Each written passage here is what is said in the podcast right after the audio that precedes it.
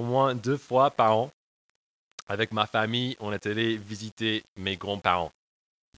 Quand j'étais jeune, on a fait ça, c'était en l'hiver aussi, euh, autour de Noël et aussi en plein été.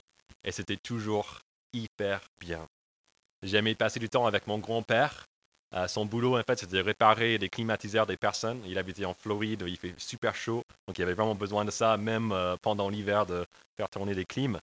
Et du coup, il a pris avec moi souvent et on allé pour réparer ces clims euh, chez des personnes un peu partout dans, son, dans sa ville.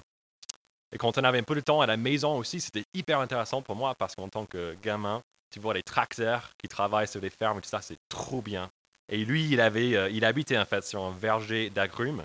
Donc il avait un tracteur, donc il faisait des tours en arrosant euh, euh, tous les, orangers et tout ça. Donc j'étais avec lui, c'était ouais, c'était juste. Oh, il n'y a, pas de meilleur quand tu es petit que d'être sur un tracteur.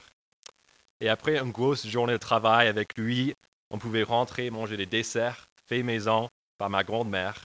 Ils étaient si bons en fait qu'elle cachait ces desserts euh, avant et après manger. Et du coup, à chaque fois qu'on arrivait euh, chez eux, c'était toujours la petite chasse au trésor. Euh, où est-ce que grand-mère a, caché en fait les desserts cette fois C'était vraiment des visites sympas. Si vous avez eu des visites aussi avec vos grands-parents quand vous étiez jeune, je me demande si, comme moi, vous avez pu constater un petit changement au fil du temps. Ce changement, c'est justement qu'avec le temps, on commence à vivre les choses autrement. Le tracteur a un peu moins d'intérêt. Euh, les desserts, ça reste bon, ça reste toujours euh, magnifique. Mais on commence aussi à, discuter un peu plus avec nos grands-parents. À un moment donné, on quitte, tu vois, la table d'enfants et on arrive à la table d'adultes. Et moi, quand je suis arrivé à, cette table d'adultes, moi, j'étais un peu choqué, un peu euh, bouleversé par comment mes grands-parents parlaient. C'était pas papy, tu utilises des gros mots. C'était pas comme ça. Il n'y avait pas vraiment des gros mots qui, sortaient. Mais c'est juste, quand ils parlaient, c'était presque toujours comment c'était il y a 50 ans, il y a 40 ans, même il y a 20 ans. C'était toujours mieux qu'aujourd'hui. Aujourd'hui, c'était de misère. Et le bon vieux temps, c'était juste magnifique. Apparemment, les gens étaient plus agréables, ils étaient plus honnêtes, plus patriotiques, ils étaient juste mieux. Et à chaque fois que le journal arrivait le matin, euh, on a vu juste un tel ou tel politicien qui était un peu méchant. Il y avait un crime affreux qui vient d'être commis. Donc, c'était toujours oh, au bon vieux temps, c'est tellement mieux. Et avec Rebecca, je l'ai prévenu, euh, on était là cet été aussi avec mes grands-parents. Et c'était de nouveau comme ça, même euh, encore pire, je pense. Ils, avancent dans leur âge et de plus en plus, ils pensent à ce bon vieux temps. Ils parlent beaucoup de ça. Presque, ils parlent exclusivement de cela. Cependant, ce n'est pas que les grands-parents qui parlent de ce bon vieux temps. Je parle avec pas mal des chrétiens aussi qui parlent du bon vieux temps avec Dieu, peut-être les premiers jours de la connaissance de Dieu.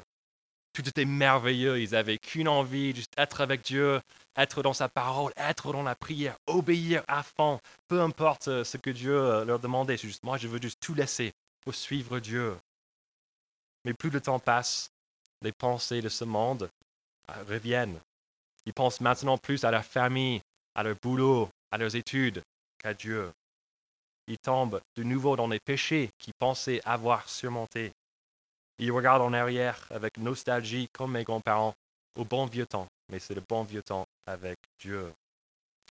Et pour nous qui avons suivi en fait, l'enseignement d'Ésaïe dans le chapitre 60 à 62, peut-être peut qu'on ne regarde pas au passé avec hâte, mais c'est plutôt à l'avenir cet avenue glorieux de la ville splendide de Dieu et la possibilité de faire partie de son peuple saint qui y habite avec lui.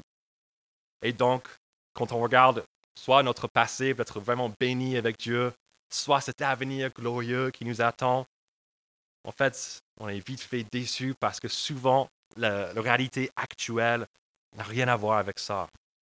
Nous ne vivons pas dans une ville parfaite, mais dans une société de plus en plus corrompue. Et nous ne vivons pas avec un peuple saint, mais avec des souffrances et des injustices partout. Et pour vous qui n'êtes pas encore croyants, peut-être c'est cette, euh, cette divergence entre ce que les chrétiens disent, ce que les chrétiens vivent, et ce que les chrétiens vivent, pardon. En fait, ça vous fait douter peut-être de la véracité de la foi chrétienne. Vous ne voyez pas une grande différence entre votre vécu et ceux des chrétiens. Et donc, vous posez la question, mais à quoi ça sert d'être chrétien si ça change rien, si ça apporte rien? N'est-ce pas mieux de rester sans Dieu pour qu'au moins on puisse faire ce qu'on veut? C'est à cette même problématique pardon, que le peuple de Dieu à l'époque d'Ésaïe a fait face. Regardez la situation à la toute fin du passage que Agnès vient de lire pour nous, donc la fin du chapitre 64 des versets 9 et 10. Pourtant, tes villes saintes se sont transformées en désert. Sion est un désert, Jérusalem un endroit dévasté. Notre saint et splendide temple où nos ancêtres célébraient tes louanges est devenu la proie des flammes. Tout ce que nous avions de précieux est en ruine. Pour le peuple aussi, c'était bien mieux avant. Au moins, ils habitaient dans une ville qui n'était pas totalement détruite.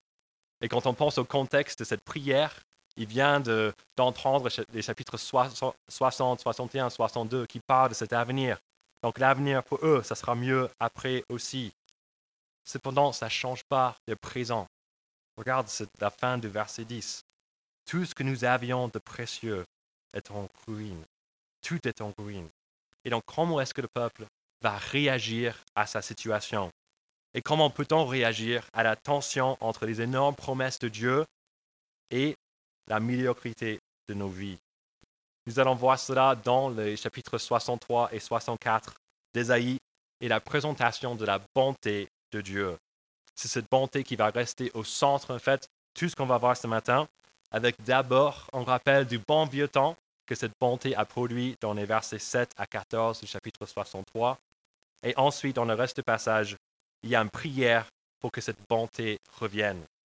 En regardant cela, nous allons découvrir que la bonne réponse du décalage entre notre passé avec Dieu, cet avenir qu'il nous a promis, et notre situation actuelle, c'est justement de prier Dieu pour que cette bonté revienne dans nos vies. Regardons donc maintenant à partir du euh, chapitre 63, le verset 7. Et c'est quelque chose qu'on ne voit pas dans notre traduction, mais dans l'hébreu, en fait, il y a deux mots qui commencent ce chapitre. C'est bonté et éternel. Souvent dans les phrases en hébreu, en fait, ça commence avec un verbe, mais cette fois-ci, pour mettre vraiment en avant, il met les deux noms bonté et éternel. Et quel contraste entre cette bonté de l'éternel et ce qui précède, ce, qui précède ce verset, les versets 1 à 6 du chapitre 63 qu'on a vu la semaine dernière, où on a vu la, la bras de Dieu qui jugera ses ennemis sévèrement, les habits tachés du sang, qui, ouais, tu vois, à la fin de, verset 6, j'ai piétiné les peuples de ma colère, je les ai rendus ivres dans ma fureur et j'ai fait couler leur sang par terre. C'est pas ce qu'on attend juste après, bonté éternelle. Mais c'est ça. Mais pourquoi est-ce que Dieu était en colère? Pourquoi est-ce que son bras est venu juger euh, sévèrement? En fait, c'est parce que nous étions tous euh, pécheurs, tous les êtres humains, à cause de notre rébellion contre Dieu le Créateur, on mérite en fait ce jugement. On ne cherche pas Dieu, on vit pour nous-mêmes et il y a des conséquences pour cela. Cependant, comme on a vu la semaine dernière aussi, ce jour de jugement, c'est aussi un jour du salut. Comment est-ce que ça se passe? À cause de la bonté de Dieu qui est son amour éternel pour son peuple, son peuple qui va sauver lors de ce jour de jugement. C'est un amour qui est basé sur la grâce imméritée de Dieu, qui choisit un peuple qui n'a rien fait de spécial. Et pour que ce peuple soit le peuple de Dieu, et pour que Dieu soit leur Dieu. Il y a des gros avantages d'avoir Dieu en tant que ton Dieu. Regardez les versets 7 à 9 maintenant du chapitre 63 avec moi. Je rappellerai les bontés de l'Éternel ses actes dignes de louange, tout ce qu'il a fait pour nous. Je dirai tous les bienfaits qu'il a accordés à la communauté d'Israël, conformément à ses compassions et à la richesse de ses bontés. Il avait dit assurément, ils sont mon peuple, des enfants qui ne s'adonneront pas au mensonge. Et il a été un sauveur pour eux. Dans toute la détresse, il a souffert avec eux. Et l'ange qui est devant lui les a sauvés. C'est lui-même qui les a rachetés. Dans son amour et sa compassion et constamment par la passé, il les a soutenus et portés. Dieu était tellement bon envers son peuple. Et je pense qu'on entend tous, après ce verset 9, euh, ça explique combien Dieu était bon. On attend de, de, juste de trouver euh, une fin qu'on en trouve en fait euh, dans les contes des fées, ils vécurent heureux et le peuple eut beaucoup d'enfants. Quelque chose comme ça pour terminer cette, cette belle histoire avec Dieu et son peuple. Mais qu'est-ce qu'on trouve au verset 10 Regardez avec moi. Cependant, ils se sont révoltés. Ils ont attristé son Esprit Saint, de sorte qu'il s'est transformé pour eux en ennemi. Il a lui-même combattu contre eux. Dieu est bon, mais sa bonté n'est pas une excuse pour faire n'importe quoi. Et donc, quand le peuple se rebelle contre Dieu, il les corrige. C'est quelque chose qui s'est passé plusieurs fois dans l'histoire du peuple, le peuple qui, de nouveau tombe dans le péché et Dieu qui corrige son peuple. Mais il n'y avait pas de correction plus grande de ce qui est en train de se passer maintenant à l'époque d'Esaïe. Le peuple qui était exilé de leur pays et maintenant qui revient, mais il trouve le pays totalement dévasté. C'est à ces exilés revenus à leur pays en ruine que Esaïe pardon, adresse son enseignement. Et il leur montre qu'en fait, c'est bien de penser à ce qui se passait avant. C'est bien de se rappeler au bon vieux temps avec Dieu. C'est ce qu'on trouve au verset 11 à 14 dans notre passage. Le peuple se souvient de la bonté de Dieu lors de l'époque de Moïse. Au verset 11 à 13, le peuple se souvient de ce miracle juste énorme de traverser la mer lors de l'Exode, le bras de l'Éternel, totalement, euh, sa puissance était visible pour tous. Les gens euh, sont traversés, ouais, juste la mer en fait, euh, sur une terre totalement sèche. Une image juste par excellence du salut incroyable que Dieu effectue pour son peuple. regardez sur la, page, la prochaine page de verset 14, en, plus de cette, ouais, juste cette miraculeux euh, exode. Au verset 14, on, voit comment un troupeau qui gagne la vallée, l'Esprit de l'Éternel leur a accordé le repos. Voilà comment tu conduisais ton peuple, te faisant ainsi une réputation splendide. Pour le peuple de Dieu, il n'y avait rien de meilleur que cette période-là. C'est vraiment le bon vieux temps. Dieu était présent avec son peuple par son esprit et ses actes miraculeux comme les fléaux euh, qu'il a fait contre les Égyptiens, cette, euh, euh, cette, histoire incroyable de traversée de la mer dans les versets 11 à 13. Et Moïse était là aussi en tant que porte-parole de Dieu, et Dieu conduisait son peuple à travers son intermédiaire. Dieu agissait avec bonté avec eux, et la gloire de l'Éternel se répandait de plus en plus. Qu'est-ce que ces versets nous, apprennent, ces versets 7 à 14 Déjà que, comme le peuple, c'est bien de se rappeler la bonté de Dieu par le passé. Est-ce qu'on connaît bien cette histoire de l'Exode? Est-ce qu'on connaît d'autres histoires dans l'Ancien ou dans le Nouveau Testament qui racontent les merveilles que Dieu a faites auparavant? Est-ce notre réflexe de penser à une histoire précise lors de, des moments de doute qui arrivent dans nos vies? Si la réponse est non, je vous invite à lire la Bible d'une manière plus sérieuse tous les jours. Quand on fait cela, c'est juste trop encourageant en fait de voir comment dans les moments de détresse, des moments de souffrance, dans les moments les plus désespérés, Dieu agit incroyablement pour le bien de son peuple et la gloire de son nom. Et peu importe nos détresses aujourd'hui, quand on lit les détresses de l'époque, normalement il y a de quoi mettre notre détresse, nos difficultés en perspective. À ma connaissance, nous n'avons pas eu l'armée la plus puissante de la terre juste à quelques mètres derrière nous, comme le peuple lors de l'Exode. On n'a pas passé une nuit entière dans une fosse au lion, comme Daniel a fait. Et nous n'avons même pas, on n'est pas même face à la destruction totale de notre ville sur Toulouse. En fait, c'est totalement l'inverse. Il y a des groupes partout qui continuent de construire notre ville rose de Toulouse. Mais si Dieu pouvait aider ces personnes-là, combien de plus fortes raisons est-ce qu'il peut nous aider aussi? Et si on n'est pas croyant et on se demande, mais où est ce Dieu? On regarde les versets 11 à 13, le peuple est en train de, dire, mais où est-il, où est-il, où est-il? Ce Dieu qui a fait ses merveilles au passé. Je vous invite aussi, si ça c'est votre question ce matin, à lire la Bible aussi pour découvrir ce Dieu, pour faire votre propre avis par rapport à lui. On a des outils excellents aussi euh, pour vous guider dans votre lecture de la Bible. Venez me parler à la fin, je peux vous euh, suggérer euh, quelques outils comme ça. Et on vous encourage vraiment à faire cela parce qu'on est, convaincu que Dieu parle aujourd'hui à travers sa parole. Pardon Et en lisant en fait sa parole, on va découvrir que Dieu est un Dieu plein de grâce et de bonté. on va découvrir ce qu'il a fait, euh, son caractère, à travers toute l'histoire de l'humanité. Je vous encourage vraiment à mettre ce Dieu à l'épreuve et à lire sa parole pour le découvrir. En plus de la lecture de sa parole, nous pouvons nous souvenir de la bonté de Dieu dans nos propres vies. Si nous connaissons Dieu depuis un moment, je pense qu'on a tous peut-être un paquet d'histoires où Dieu il est intervenu dans nos vies. C'est bien de penser à ces, à ces histoires-là. Pensons à la fidélité de Dieu par le passé. Ça fait du bien. Et c'est aussi, ça fait du bien de partager ces histoires avec d'autres personnes qui sont dans le doute, qui sont dans les souffrances. On s'appelle ça souvent les témoignages, mais quel est, quel est ton témoignage? Comment est-ce que Dieu t'a sauvé? Qu'est-ce que Dieu est en train de faire dans ta vie maintenant? Et si vous ne connaissez pas encore Dieu, demandez à celui qui vous a invité ce matin une histoire de la bonté de Dieu envers eux. Je sais qu'il serait heureux de vous raconter ces histoires et je crois que vous aurez même du mal à les faire taire après dès qu'ils se lancent. Donc demandez à vos risques et périls. Et ce qui est même plus énorme que de rappeler des, bontés de Dieu, de bons vieux temps avec Dieu, c'est de penser aussi à notre espérance qui nous attend, qui est décrit pour nous dans les chapitres 60 à 62 d'Ésaïe. Cette espérance est largement meilleure que tout ce que Dieu a fait auparavant.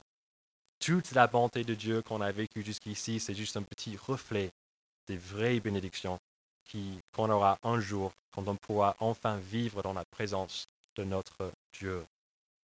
Pour le chrétien, on peut dire avec vérité, le meilleur est toujours devant nous. Qui d'autre peut dire ça ce matin dans d'autres religions, dans d'autres trucs? Qui peut dire que toujours le meilleur est devant nous? Il ne faut pas vivre dans la nostalgie, un peu comme mes grands-parents. On peut vivre en fait dans cette attente d'un avenir qui est beaucoup plus glorieux de notre présent. Parlons de nouveau de mes grands-parents, que j'aime d'ailleurs. Je pense que j'ai oublié de dire ça euh, tout à l'heure. Ils vivent dans la nostalgie, mais ils ne sont pas passifs. Ils sont en train aussi d'agir, d'essayer de changer le monde d'aujourd'hui.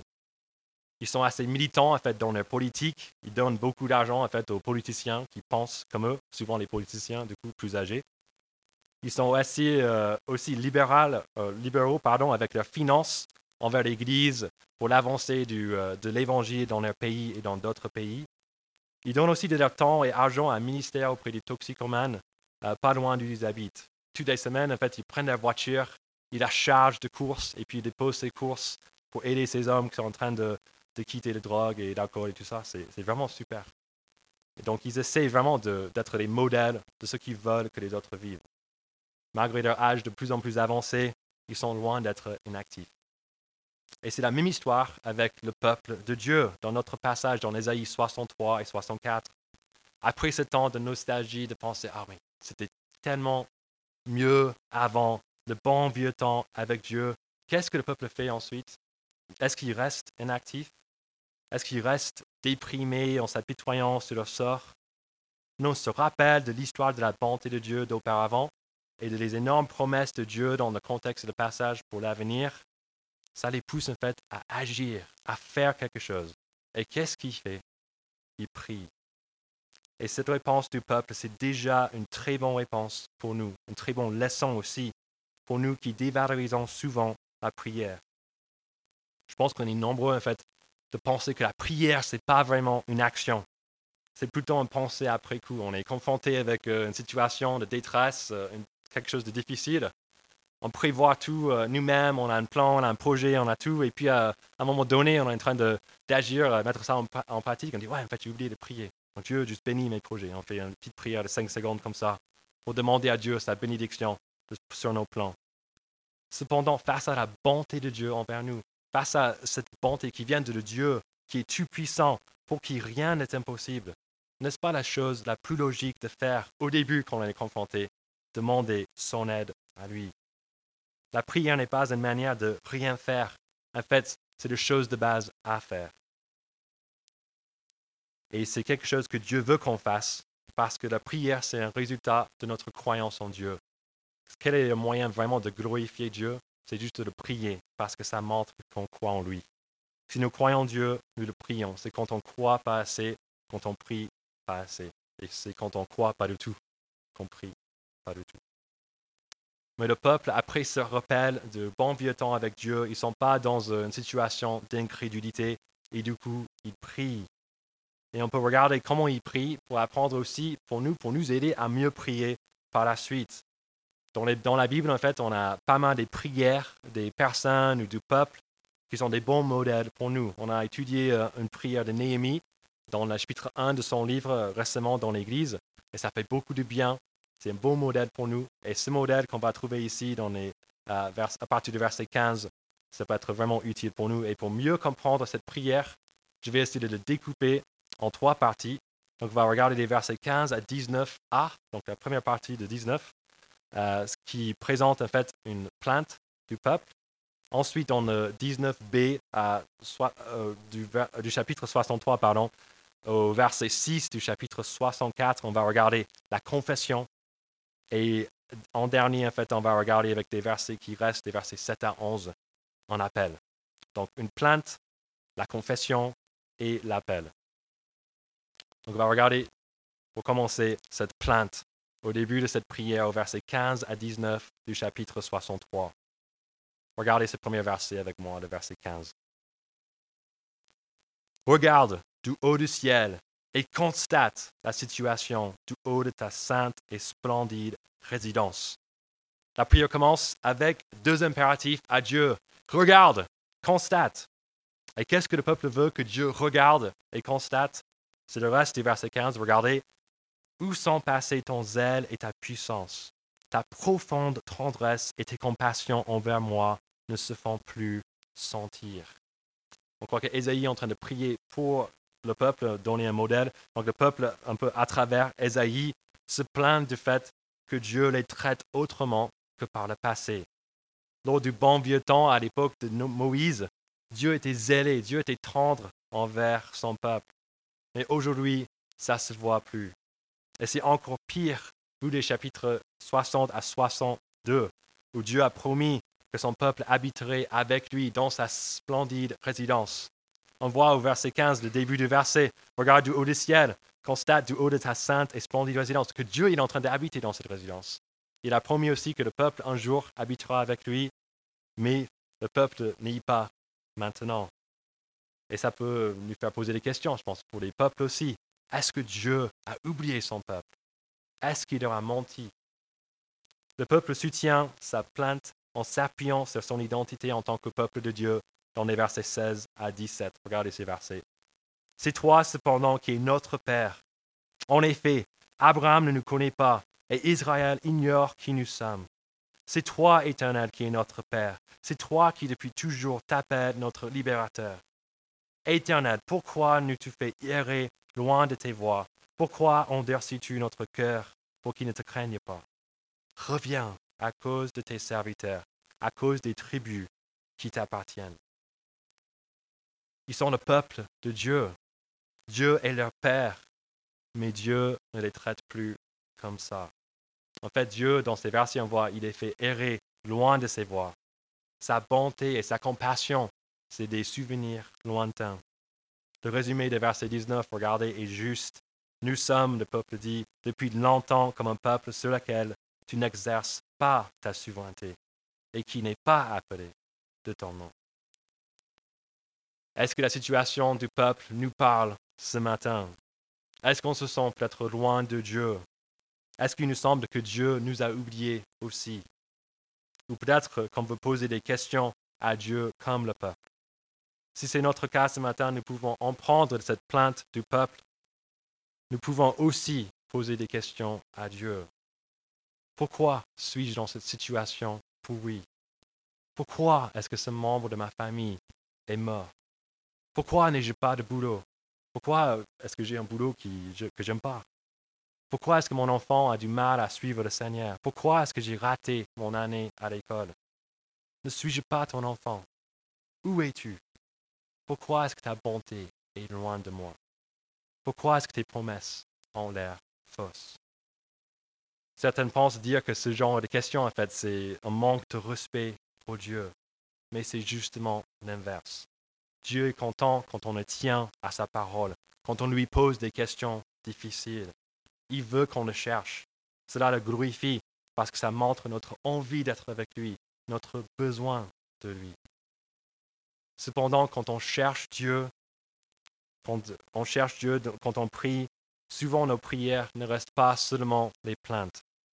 C'est ce qu'on va voir dans la deuxième partie de cette prière, dans les versets 19b au verset 6 du chapitre 64. Regardez avec moi à partir de cette deuxième partie du verset 19 où on voit le peuple demande que Dieu intervienne d'une manière spectaculaire. Si seulement tu déchirais le ciel et descendais, les montagnes s'effondreraient devant toi. Tu serais pareil au feu qui allume des brandilles ou fait bouillir l'eau. Tes adversaires connaîtraient ton nom et des nations trembleraient devant toi. Lorsque tu as fait des prodiges que nous n'attendions pas, tu es descendu et les, et les montagnes se sont effondrées devant toi. Jamais on n'a appris ni entendu dire pareille chose. Jamais aucun œil n'a vu un autre Dieu que toi agir de cette manière pour ce qui compte sur lui. Tu vas à la rencontre de celui qui pratique avec joie la justice, de ceux qui se souviennent de toi en marchant dans tes voies. On demande que Dieu intervienne et on commence en fait à demander qu'il fasse cela pour ceux qui aiment la justice, pour ceux qui marchent dans ses voies. Parce que Dieu a promis de sauver ces personnes-là. Mais ici, il y a un problème. Et le peuple le reconnaît. Quel est ce problème? C'est le même problème qu'on a vu tout à l'heure au verset 10 chapitre 63. Et on voit de nouveau ici dans, les versets, dans le verset 4, la suite du verset 4. Ce mot cependant, regardez. Cependant, tu as été irrité parce que nous avons péché. Le problème du peuple, c'est justement ils ne sont pas justes. Ils ne sont pas les personnes qui sont en train de marcher dans les voies de Dieu. Même si c'est à la fin du verset 4, regardez, pourtant, si on les suivant les voies de Dieu, toujours que nous pouvons être sauvés. Mais ils ne les suivent pas. Et donc, leur demande que Dieu intervienne est coupée. Cette section de prière devient, au lieu de demander Dieu intervient s'il te plaît, mais ça devient en fait un temps de confession. C'est la deuxième étape de la prière où le peuple reconnaît les fautes qu'ils ont commises contre Dieu et leur incapacité de s'en sortir tout seul. Regardez les versets 5 à 6 avec moi. Nous sommes tous devenus comme des objets impurs, et toute notre justice est pareille à un habit taché du sang. Le peuple qui essaie de faire quelque chose pour Dieu, ça c'est le résultat, un habit taché de sang. Nous sommes tous aussi fanés qu'une feuille, et nos fautes nous emportent pardon, comme le vent. Il n'y a personne qui fasse appel à ton nom. Qui se réveille pour s'attacher à toi? C'est que tu t'es caché à nous et tu nous laisses nous liquéfier par l'intermédiaire de nos propres fautes. À la fin de ce temps de confession, le peuple répond à leurs propres plaintes qu'ils ont, euh, qu'ils ont posées tout à l'heure. Pourquoi Dieu est-il absent? Pourquoi est-ce qu'il nous traite comme on n'était pas son peuple? C'est en fait à cause de la rébellion contre lui. Ce n'est pas la faute de Dieu, c'est la faute du peuple. Du coup, ils confessent leurs péchés. Pour nous qui pensons être loin de Dieu ce matin, est-ce qu'il y a une raison à cela? Sommes-nous en train de marcher dans les voies de Dieu, dans la joie de pratiquer la justice? Ou avons-nous erré quelque part? Dans la prière, est-ce que Dieu nous fait penser il est en train de mettre le doigt sur un domaine précis où il n'est pas roi, où on n'est pas en train de suivre sa volonté. Quand on lit sa parole, est-ce qu'on voit que nos vies sont en règle? Avons-nous besoin de confesser aussi quelque chose? Et pour vous qui n'êtes pas encore chrétiens ce matin, qui vous sentez loin de Dieu, n'est-ce pas assez logique? Si dans votre vie vous n'avez rien à faire avec Dieu, est-ce bizarre qu'il soit loin de vous? Et si vous voulez un jour approcher de lui pour découvrir qui il est, cette étape de confession, c'est une étape nécessaire à franchir. Quand on commence à comprendre qui Dieu est, on commence à comprendre qui nous sommes aussi, et le résultat de cette comparaison n'est pas beau. On ne fait pas le poids face au Dieu Tout-Puissant, et il faut l'admettre. Cependant, la prière du peuple n'est pas encore terminée. Après la plainte du verset, euh, des versets 15 à 19, et la confession du verset 19b au verset 6 du chapitre 64, il y a la troisième partie de la prière dans les versets 7 à 11, et c'est un appel à l'aide. Malgré leur petitesse face à Dieu, après cette comparaison face à Dieu, cette, demande que Dieu intervienne, mais après ils se rendent compte de leur propre péché, après cette confession de péché, le peuple n'arrête pas de lui demander quelque chose. La raison de se plaindre de tout à l'heure, en fait, c'est encore euh, une bonne raison. La bonté de Dieu n'est pas présente dans leur vie. Ça reste absent. Ça reste un problème. Cependant, dans l'appel à l'aide pardon, de ce verset, on va voir que le peuple reformule leur plante en se rendant compte de leur péché et de leur besoin de grâce. Regardez le verset 7 avec moi, le verset 7 du chapitre 64. Cependant, Éternel, c'est toi qui es notre Père. Nous sommes l'argile, tu es notre potier, nous sommes tous l'œuvre de tes mains. Ne t'irrite pas à l'excès éternel, et ne te souviens pas indéfiniment de notre faute. Regarde donc, nous sommes tous ton peuple. Dans ce verset 8, en fait, on regarde exactement le même impératif que le peuple a lancé au début de la prière. Regarde, regarde donc. Le peuple veut encore que Dieu regarde leur situation pitoyable, leur sort pitoyable, et surtout la condition de Jérusalem qu'on a lu au tout début de la prédication dans les versets 9 à 10. Et maintenant, le peuple sait que l'absence de la bonté de Dieu, c'est à cause de leur faute. Le peuple sait qu'il mérite en fait cette irritation de Dieu. Mais en s'appuyant de nouveau sur leur appartenance à lui, il demande que Dieu, au verset 11, regardez, devant tout cela, éternel, te retiendras-tu d'intervenir Vas-tu garder le silence et nous humilier à l'excès Après un temps d'humiliation, le peuple demande que Dieu intervienne, qu'il manifeste, manifeste pardon, de nouveau sa bonté, son amour éternel, sa grâce imméritée. Le peuple veut vivre de nouveau comme au bon vieux temps avec Dieu, donc il prie Dieu pour que sa bonté revienne. Dieu nous invite aujourd'hui à suivre l'exemple du peuple et à le prier aussi pour sa bonté. Pour le faire, on aura besoin aussi de confesser notre péché, notre petitesse et notre rébellion contre lui. Et on peut ensuite, en fait, réclamer des promesses bibliques pour nous dans la prière. C'est possible quand Dieu intervient que nos circonstances ne changeront pas comme on le veut, mais ce qui est certain, c'est que Dieu nous comblera avec la bonté de sa présence, comme au bon vieux temps, et nous assurera que notre avenir sera encore